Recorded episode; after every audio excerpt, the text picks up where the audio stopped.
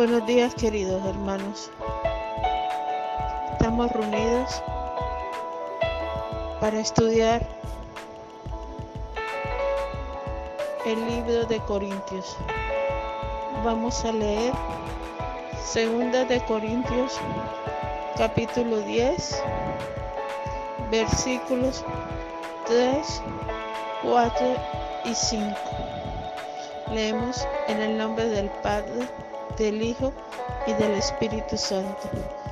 Pues aunque andamos en la carne, no militamos según la carne, porque las armas de nuestra milicia no son carnales, sino poderosas en Dios para la destrucción de fortalezas, derribando argumentos y toda altivez que se levante contra el conocimiento de Dios y llevando cautivo todo pensamiento a la obediencia a Cristo.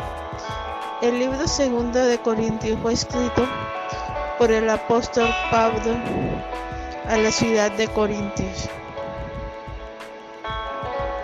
En estos versículos tenemos que preguntarnos primero qué es una fortaleza. Una fortaleza es una muralla, un muro bien resguardado, donde hay diferentes tipos de armas, donde hay soldados, para evitar que el enemigo entre a una ciudad. Pero para nosotros, ¿qué es una fortaleza? Para nosotros hay varios tipos de fortaleza, pero la principal es la fortaleza de nuestros pensamientos y nuestras ideas. A veces tenemos fortalezas en determinados criterios, como por ejemplo, algunos piensan en la idolatría, para otros una fortaleza puede ser la pornografía, para otros la drogadicción. Estas fortalezas en nuestra mente están bien resguardadas, porque cada vez que las vemos, vemos murallas bien anchas que no dejamos que nadie pueda traspasar. ¿En qué sentido? En que si alguien viene a darnos un consejo, no le permitimos que nos lo dé. Al contrario, nos justificamos con una cantidad de argumentos, pero que no son válidos a la luz de la palabra. Yo no sé cuál es tu fortaleza, no sé cuál es la idea que tú tengas bien encarnecida en tu vida.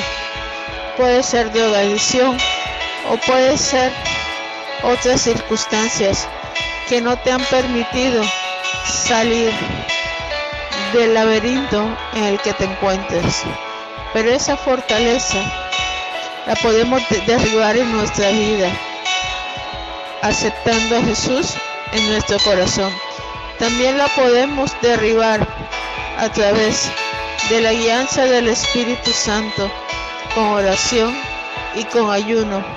No hay ninguna fortaleza que se resista a la oración, al ayuno, a la lectura de la palabra y a la búsqueda constante a través de la guía del Espíritu Santo. Pero hay otro tipo de fortalezas que son las que vemos en nuestros hermanos. Puede ser un familiar cercano, puede ser inclusive tu hijo, puede ser inclusive tu esposo, una oveja de tu iglesia. ¿Cómo derribamos la fortaleza de ellos? Para ellos una fortaleza puede ser no aceptar a Jesús de Nazaret. Para ellos una fortaleza puede ser criticarte, no aceptar el Evangelio, atacarte en cada momento en que tú quieras hablar de nuestro Señor Jesucristo, decirte que el Evangelio no vale nada oh, mira, es evangélica. Muchos te van a despreciar, pero es porque ellos tienen fortalezas en su mente. A veces te pelearán, a veces no, no te entenderán, te verán como ridículo, te rechazarán, pero no te deprimas. Tú puedes romper esas fortalezas, no peleando con ellos, no discutiendo con ellos, porque recuerda que ellos tienen soldados y están bien reguardecidos con razonamientos filosóficos o con razonamientos mudanos. Pero además de eso, hay demonios en ellos que les impide ver la verdad de nuestro Señor Jesucristo. Hay demonios que les impiden ver el Evangelio. Hay demonios que les impiden aceptar el Evangelio. ¿Qué vas a hacer con estas personas? Que de pronto te empiezan a amargar la vida, que te pelean por todo. Personas que te discuten por cualquier circunstancia de tu vida. ¿Qué debes hacer tú? Es fácil, es sencillo. Solamente debes destruir las fortalezas. No enfrentarte con ellos, no pelear con ellos, no discutir, no, no ser contenciosos con ellos. Al contrario, debemos tratarlo con más amor, debemos ayudarlo, pero también debemos destruir esa fortaleza para que ellos sean libres y puedan acercarse a la verdad de Cristo. Pero ¿cómo lo van a hacer? Solamente lo harán si tú ayunas, si tú oras y si tú le ruegas al Espíritu Santo, a nuestro Padre Celestial, a través de su Hijo Jesucristo, que haga una obra en esa persona. Si tú pagas ese precio de oración, de ayuno, por las personas que tienen fortaleza, verás que ellos cambiarán y aceptarán a nuestro Señor Jesucristo como su único dueño y salvador.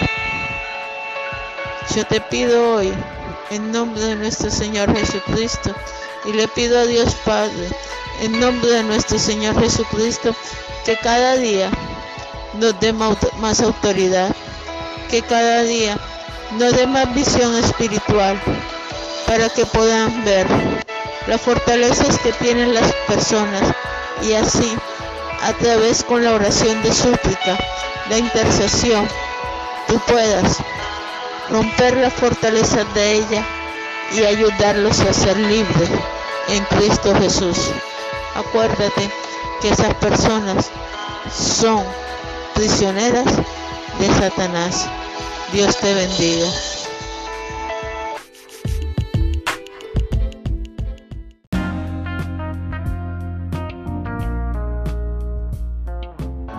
Buenos días, queridos hermanos. Que la paz de nuestro Señor Jesucristo esté con ustedes. Vamos a leer Deuteronomio 10, versículos 17 y 18.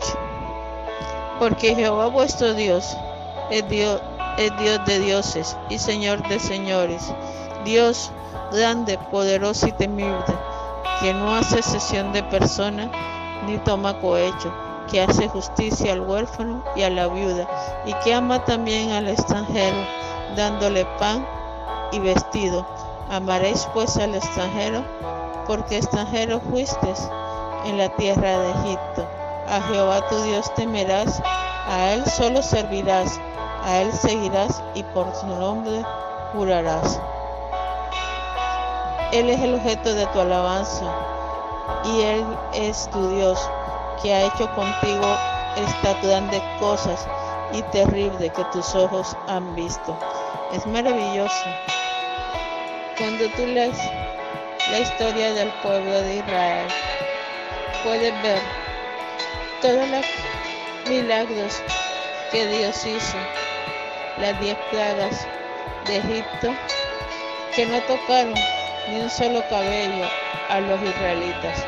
La salida y la cruzada del Mar Rojo, ni un solo vestido ni sus pies se mojaron. Los alimentó por 40 años en el desierto, les dio la ley. ¿Qué más hizo Jehová por ti? ¿Qué más hizo Jehová por ellos? Les dio comida. Sus vestidos no se desgastaron. Jehová fue piadoso, fue misericordioso Dios Padre. Es un Dios de amor, es un Dios de justicia, es un Dios que ama a la viuda, al huérfano y al extranjero. No sé cuál sea la situación de tu ciudad, pero cuántos extranjeros hay en ella y cuántas veces los hemos mirado mal. ¿Cuántos extranjeros hay en ellas y cuántas veces le hemos dado la espalda? ¿Cuántas viudas hay en tu ciudad? ¿Cuántas veces las hemos rechazado? A los huérfanos los hemos visto mendigando. ¿Cuántas veces le dimos la espalda? Oh Dios eterno, nuestro Dios es un Dios amoroso, es un Dios justo, un Dios de milagros, un Dios que no escatimó tan nada, que dio a su Hijo por amor a nosotros, Jesús de Nazaret, que su Santo Espíritu hoy en día es el que guía a la iglesia, hoy en día es el que la tiene de la mano. Nuestro Dios es un Dios poderoso que con solo mover un dedo podemos ver grandes milagros y grandes hazañas como las hizo en su pueblo Israel y como las hace hoy en día en su pueblo Israel y en su iglesia. ¿Cuántos de nosotros no hemos visto milagros de gente sanada de cáncer, de paralíticos que han caminado, de personas muertas que se han levantado, personas que han resucitado? Ese es nuestro Dios. Es un Dios poderoso. Es el único Dios verdadero. Hoy en día Él sigue haciendo milagros. Y en tu vida Él puede hacer muchísimos milagros. Puede sanarte del coronavirus. Puede evitar incluso que el coronavirus no te llegue. Puede resucitarte. Solo te pide que confíes en Él, que sigas sus caminos, que sigas sus preceptos, que lo ames por sobre todas las cosas, porque no hay un Dios más que Él. Que ayudes a las personas, porque Él también las ama y tienen derecho de gozar de una salvación tan grande como es el Evangelio. Tienen derecho de tener milagros como los tienes tú. Tienen derechos de que Dios transforme su vida como nos las ha transformado a nosotros, porque Él también les ama. Compártele a un enfermo, compártele al extranjero de tu ciudad cuál es tu Dios, quién fue Jesús de Nazaret y los milagros que hizo Jehová Padre a su pueblo Israel en el desierto y que todavía es un Dios vivo, todavía es un Dios que transforma, porque transformó tu vida como transformó la mía. Un Dios que levanta al paralítico de la silla de rueda. Un Dios que transforma tu modo de ser, que transforma tu pensamiento, pero que también te pide que perdones a las personas que te han hecho daño. Que perdones a todo aquel que te ha maltratado, que te ha rechazado, para que su obra en ti sea perfecta y para que tú salgas de la cárcel de la esclavitud que es el odio. Que te pide que dejes a un lado todos los ídolos que hay en tu corazón que dejes a un lado todas las estatuas, porque ellas no tienen vida y, y el único que te salva y que es Dios de Dios es Él. Que vayas directamente a su trono celestial y que le digas, Abba Padre, papito te amo, te necesito y quiero seguir tus caminos, quiero que me ayudes a cambiar. Oh Dios, como Él no hay, Dios como Él no hay, un Dios de amor, un Dios de guerra, un Dios de justicia, solamente Él. Un Dios que pudo crearte con sus manos, solamente Él. Un Dios que te ha regalado a su Hijo para que tú tengas vida externa, que no ha escatimado nada y todo te lo ha dado. Te dio la vida, te dio toda tu familia, te dio las circunstancias que te rodean. Un Dios que tiene el control, pero solamente quiere que lo aceptes en tu corazón y que le digas que lo amas. Un Dios que no te pide nada, solo que lo ames, que confíes y creas en Él, porque Él hará, como hizo por su pueblo Israel, grandes cosas en ti, en tu familia y en tu vida. Como abrió el mar rojo, hoy en día puede abrir el mar para que tú pases y hoy en día puede con una sola orden de su, de su boca hacer grandes cosas como la hizo con Moisés, como lo hizo con con José, que le llevó a reinar como segundo al mando después del faraón. Dios todavía hoy puede llegar a poner un hijo de él como el segundo al mando porque Él no ha perdido su poder y su mano no se ha cortado para hacer grandes cosas, para quitar el coronavirus del mundo. Solo tenemos que unirnos, clamar a Él y pedírselo con un corazón contrito, con un corazón humillado y con un corazón deseoso de amarlo, deseoso de perdonar deseoso de arrepentirse. Eso te pide Él. Si oramos todos juntos, esta plaga, este mal que azota al mundo, puede cambiar y las circunstancias mejorarán, porque solamente Él puede detener esta plaga. Arrepentámonos de nuestros pecados y pidámosle que detenga la plaga y Él lo hará. Dios te bendiga.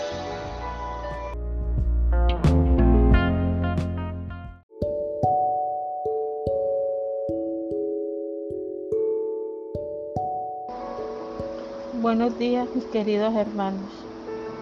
Vamos a estudiar hoy el libro de Mateo capítulo 24 versículo 7. porque se levantará nación contra nación y reino contra reino, y habrá peste y hambre y terremotos en diferentes lugares. Y todo esto será el principio de dolores. Entonces os entregarán a tribulaciones y os matarán, y seréis aborrecidos de toda la gente por causa de mi nombre. No sabemos en qué, en qué momento estamos. Por las señales que nos da la Biblia, los rumores de guerra que hay, Estados Unidos que quiere atacar a Venezuela aún a pesar de la peste que azota todo, toda la tierra. Son inicios de dolores de parto. Pero el Señor dice que confiemos porque Él estará con nosotros. Son inicios de que cosas peores van a venir. Pero el Señor te dice, confía, yo estoy contigo Y si prevaleces hasta el final, Él te va a dar la victoria. Pero tú como hijo de Dios, ten la seguridad de que Él siempre va a estar a tu lado, que no va a permitir que nada más allá de tus fuerzas te toque, que no va a permitir que nada más allá de tus fuerzas te alcance, porque Él tiene el control de todas las situaciones que hay en la tierra. Lo importante es que tu amor hacia Él y tu confianza no se vaya a derrumbar. Al contrario, debe ir creciendo más y más como una montaña y llegar a ser tan fuerte que ningún misil la pueda acabar. Debe ir creciendo tanto que nada te aparte de la seguridad de que pase lo que pase, tienes la esperanza de una vida eterna junto a Él. Todas estas cosas son necesarias que pasen. La peste es necesario que pase para que nuestro corazón se vuelva a Jesús de Nazaret, para que aprendamos a mirarlo, para que aprendamos a buscarlo, para que aprendamos a darnos cuenta de que hay mucha injusticia en la tierra, mucha hambre, mucha maldad, que el corazón de muchos se ha ido en pos de ídolos, aún dentro de su propia iglesia. Es necesario que pase para que la iglesia se despierte y se dé cuenta que aún dentro de nosotros hemos permitido muchos, mucha injusticia y hemos permitido aún dentro de nosotros nos hemos alejado de Él. A veces se nos olvida que Él es el dueño y Señor de la iglesia. Y a veces se nos olvida preguntarle si es lo que tú quieres que hagamos.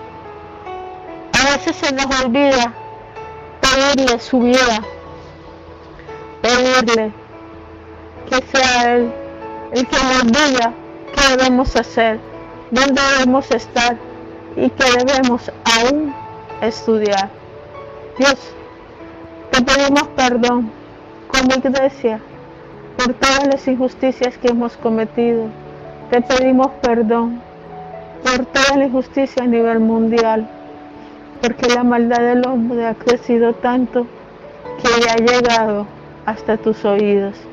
Espíritu Santo, te pedimos que no nos dejes, que en estos momentos de tribulación seas tú llevándonos por tus caminos, seas tú llenándonos cada día más de tu sabiduría, de tu confianza y de tu amor. Espíritu de Dios, no permitas que seamos engañados por lobos que se vistan de pastor. No permitas que seamos engañados por falsos profetas, porque en estos momentos habrá muchos milagros en tu nombre y aún los escogidos, dice tu palabra, los engañarán esos milagros. Espíritu Santo, no lo permitas. Ábrenos los ojos, ábrenos, ábrenos el corazón para que podamos ver y entender si estás ahí o si no estás ahí. Señor, no permitas que los falsos mesías que aparezcan de ahora en adelante engañen a tu pueblo. Engañen, Padre Celestial, a tus, a tus ovejas. Porque aún los salvos, dice la palabra, pueden ser engañados. Espíritu Santo, te alabamos, Señor Jesús de Nazaret, te glorificamos, porque tú eres bueno, porque eres misericordioso. Hermanos, miremos bien a quien oímos, miremos bien a quien seguimos. El único que es digno de seguir, el único que es digno de amar es Jesús de Nazaret. Ten la certeza, ten la seguridad de que Él te ama. No importa si a tu lado mueren diez mil, no importa si a tu lado mueren mil, no importa los rumores de guerra. Lo importante es saber que Él te ama Lo importante es saber que Él no va a permitir que una prueba sea más fuerte que tus fuerzas. Lo importante es saber que con Él tienes la victoria. Pase lo que pase, ya eres un vencedor, porque Él está a tu lado y solamente Él venció la muerte y solamente Él venció las potestades, los demonios. Y si Él está a tu lado, nada te puede tocar. Y ya por el solo hecho de que te tiene de la mano, eres más que un vencedor. Cree que Jesús te ama. Cree que Jesús murió por ti. Cree, confía en ese amor tan grande y misericordioso que Él te tiene. Confía en ese amor tan grande y sabrás que Él siempre va a estar a tu lado, ayudándote, consolándote, confortándote y guiando tus caminos, guiando tus pasos. Jesús te ama y es lo único en esta vida que verdaderamente nos debe alegrar, que verdaderamente debe ser nuestro apoyo, que verdaderamente debe ser nuestra certeza de vida y nuestra seguridad. Saber que nuestro Padre Celestial nos ama, saber que Jesús de Nazaret nos ama y que reinaremos con Él al final de los tiempos, que tenemos esa esperanza de vida y que solamente Él nos la puede dar. Nadie más te puede dar esa esperanza ni esa seguridad de salvación. Jesús te ama, confía, porque Él ya derrotó a las tinieblas por amor a ti. Confía porque en la cruz del Calvario se le arrebató al adversario las llaves de este mundo, porque en la cruz del Calvario se le quitó al adversario toda mayordomía y toda poder que tenía sobre nosotros. Confía porque eres libre y solamente Jesús de Nazaret te ama. Confía porque Jesús te ama. Confía porque Jesús es tu protector. Confía porque Él murió en la cruz del Calvario. Confía porque resucitó al tercer día y está sentado a la diestra de Dios Padre, intercediendo por ti, intercediendo por toda la humanidad, porque Él nos compró con un precio de sangre y Él está ahí cuando tú lo necesites, cuando tú lo llames, Él siempre estará en tu lado. Jesús te ama y nada ni nadie, como dice el apóstol Pablo, te podrá separar del amor de Cristo, ni lo ancho, ni lo profundo, ni las tribulaciones, ni los rumores de guerra, ni la peste te podrá separar del amor de Cristo Jesús. Solo tienes que alzar tus ojos y confiar en Él, porque Jesús te ama, porque Jesús te ama y porque Él murió por nosotros. Gracias, Dios te bendiga.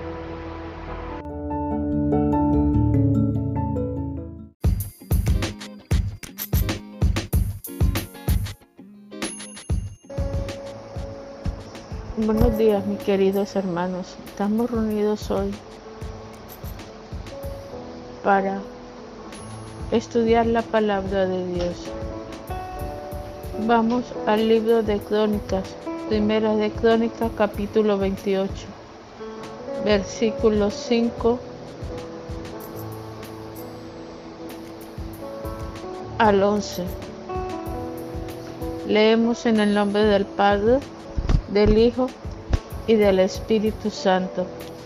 Y de entre todos mis hijos, porque Jehová me ha dado muchos hijos, eligió a mi hijo Salomón para que se sienta en el trono del reino de Jehová sobre Israel.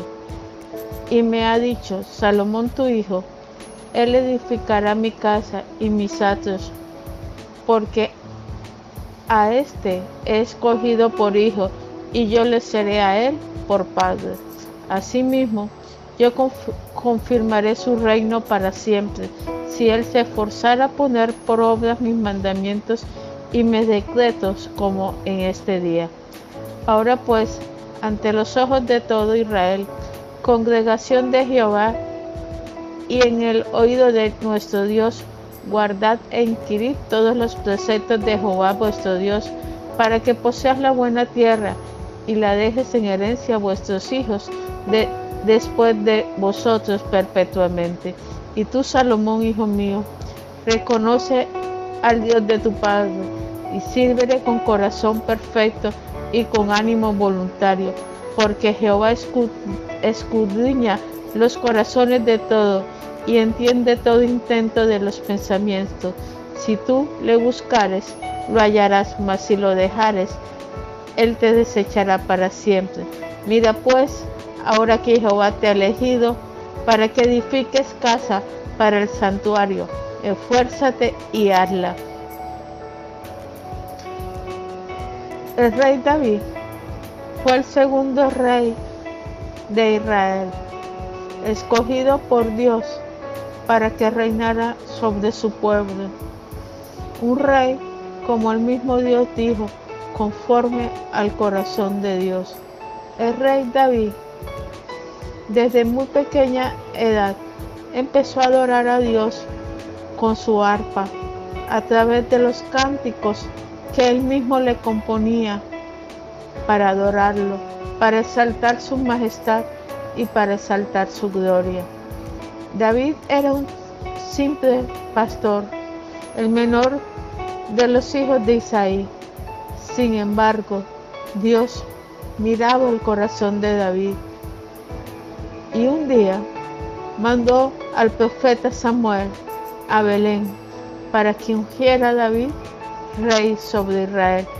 Cuando lo ungieron era solamente un mancebo, un mancebo de corta edad, era un joven un joven rubio, no era tan agraciado como sus hermanos. No tenía una buena estatura como sus hermanos. Sin embargo, Dios veía el corazón de ese joven y lo exaltó y lo llegó a colocar rey de su pueblo, rey de Israel. Le entregó todas las naciones vecinas y la gloria de Israel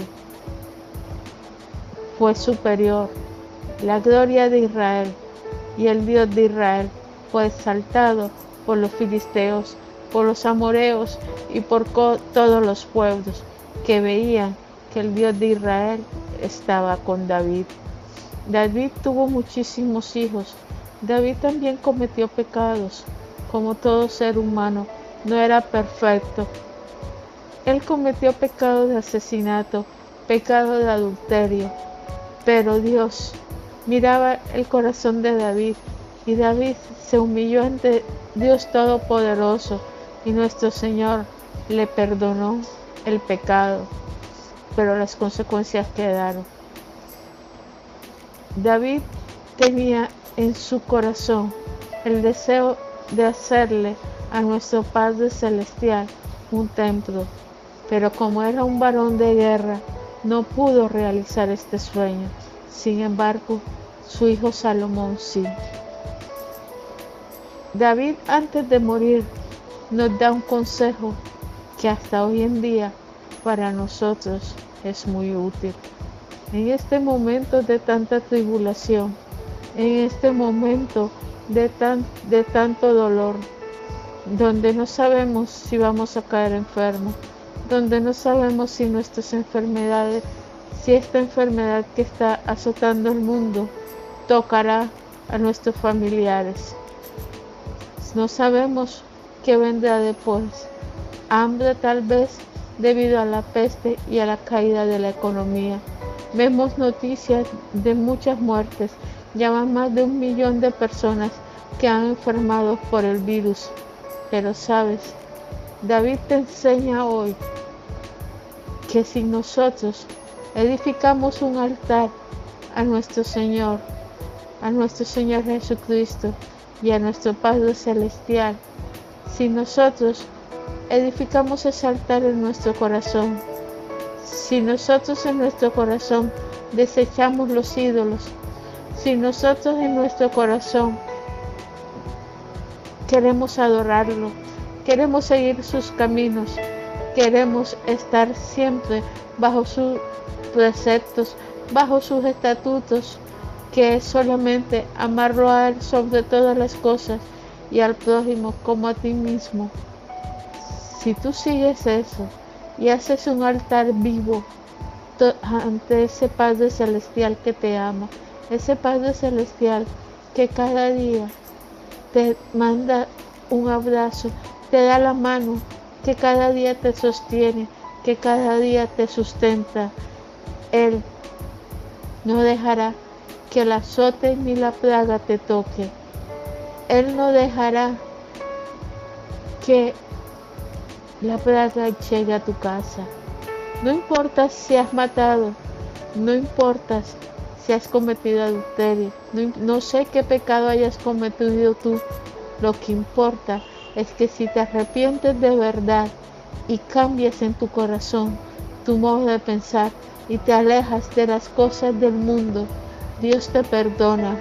Si tú, y si tú le edificas un altar en tu corazón a ese Dios, Dios te guiará por los caminos, Dios te sustentará y no va a permitir que la plaga llegue, pero si llega a llegar, ten la seguridad de que Él tiene el control de todo esto. Dios te ama, Dios te busca todos los días Dios te busca. Esta plaga no debe ser para preocuparnos.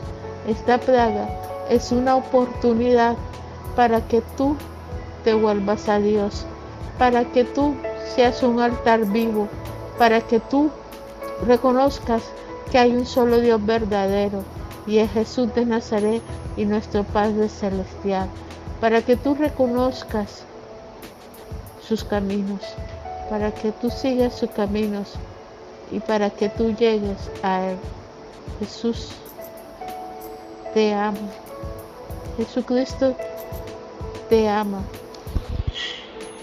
Y Él quiere que tú seas un altar vivo, que todos los días tú te acerques a ese altar, revises tu corazón y le pidas perdón por todos los pecados que has cometido, que todos los días te acerques a Él y lo adores, que así como David lo adoraba de muchacho, lo adores tú con un cántico nuevo, con un amor nuevo hacia Él, que renueves tus fuerzas en ese altar, que le creas, que creas en su santa palabra, que seas una piedra viva, un altar vivo, un altar de oración un altar de búsqueda y un altar donde tu corazón se sacrifica diario, donde tu corazón muere cada día para que Él cada día nazca más en ti y crezca más en ti. Jesús te ama, búscalo, hazle un altar en tu corazón, deja el pecado Deja el orgullo.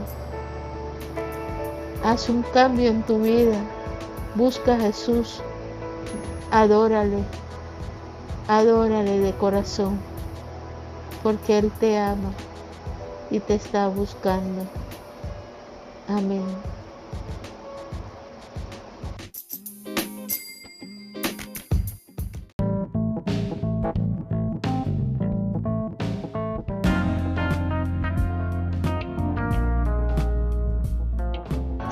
Buenos días, queridos hermanos. Que la paz de nuestro Señor Jesucristo esté con ustedes.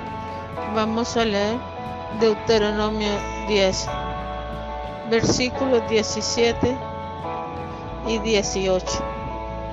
Porque Jehová vuestro Dios es Dios, de dioses y Señor de señores, Dios grande, poderoso y temible que no hace cesión de persona ni toma cohecho, que hace justicia al huérfano y a la viuda, y que ama también al extranjero, dándole pan y vestido. Amaréis pues al extranjero, porque extranjero fuiste en la tierra de Egipto. A Jehová tu Dios temerás, a Él solo servirás, a Él seguirás y por su nombre jurarás. Él es el objeto de tu alabanza y Él es tu Dios, que ha hecho contigo estas grandes cosas y terribles que tus ojos han visto. Es maravilloso. Cuando tú lees la historia del pueblo de Israel, puedes ver todos los milagros que Dios hizo, las diez plagas de Egipto, que no tocaron ni un solo cabello a los israelitas, la salida y la cruzada del Mar Rojo, ni un solo vestido ni sus pies se mojaron. Los alimentó por 40 años en el desierto, les, les dio la ley. ¿Qué más hizo Jehová por ti? ¿Qué más hizo Jehová por ellos? Les dio comida. Sus vestidos no se desgastaron Jehová fue piadoso, fue misericordioso Dios Padre. Es un Dios de amor, es un Dios de justicia, es un Dios que ama a la viuda, al huérfano y al extranjero. No sé cuál sea la situación de tu ciudad, pero cuántos extranjeros hay en ella cuántas veces los hemos mirado mal cuántos extranjeros hay en ellas y cuántas veces le hemos dado la espalda. ¿Cuántas viudas hay en tu ciudad? ¿Cuántas veces las hemos rechazado?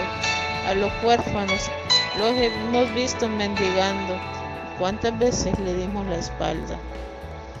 Oh Dios eterno, nuestro Dios es un Dios amoroso, es un Dios justo, Dios de milagros, un Dios que no escatimó tan nada, nada, que dio a su Hijo por amor a nosotros, Jesús de Nazaret, que su Santo Espíritu hoy en día es el que guía a la iglesia, hoy en día es el que la tiene de la mano.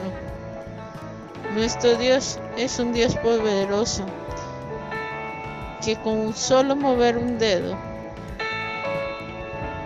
podemos ver grandes milagros y grandes hazañas como las hizo en su pueblo Israel y como las hace hoy en día en su pueblo Israel y en su iglesia. ¿Cuántos de nosotros no hemos visto milagros de gente sanada de cáncer, de paralíticos que han caminado, de personas muertas que se han levantado, personas que han resucitado? Ese es nuestro Dios. Es un Dios poderoso.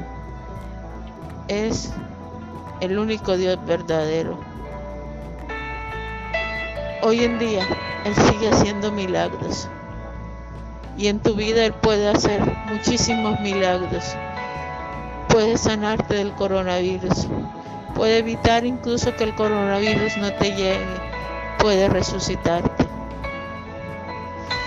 Solo te pide que confíes en Él, que sigas sus caminos, que sigas sus preceptos, que lo ames por sobre todas las cosas, porque no hay un Dios más que Él. Que ayudes a las personas, porque Él también las ama y tienen derecho de gozar de una salvación tan grande como es el Evangelio. Tienen derecho de tener milagros como los tienes tú. Tienen derecho de que Dios transforme su vida como nos las ha transformado a nosotros, porque Él también las ama.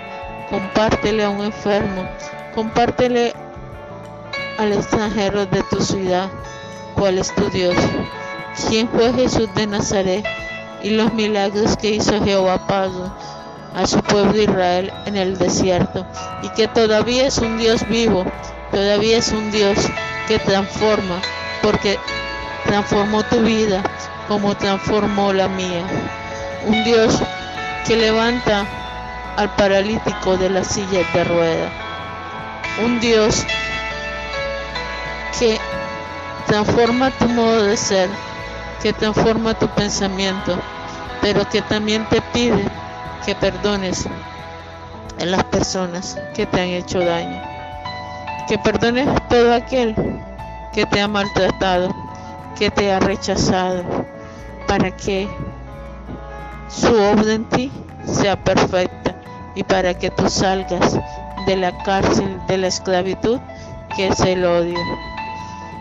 Que te pide que dejes a un lado todos los ídolos que hay en tu corazón, que dejes a un lado todas las estatuas, porque ellas no tienen vida y, y el único que te salva y que es Dios de Dios es Él.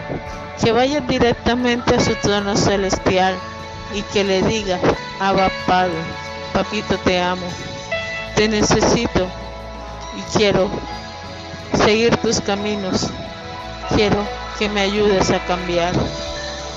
Oh Dios, como Él no hay, Dios como Él no hay, un Dios de amor, un Dios de guerra, un Dios de justicia, solamente Él un Dios que pudo crearte con sus manos, solamente Él, un Dios que te ha regalado a su Hijo para que tú tengas vida externa, que no ha escatimado nada y todo te lo ha dado.